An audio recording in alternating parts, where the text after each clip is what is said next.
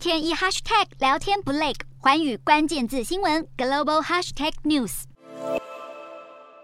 缅甸前领袖翁山苏姬十五号遭到军政府法院是以贪腐为由再增加六年刑期。随后，新任的联合国缅甸特使海泽他也开始了对缅甸的首次访问。好，海泽本次的出访议程，联合国表示将会着重处理缅甸持续恶化的局势。而缅甸方面也透露，海泽将和军政府领导人以及其他高级部会首长来会面，并强调海泽没有要求要会见翁山苏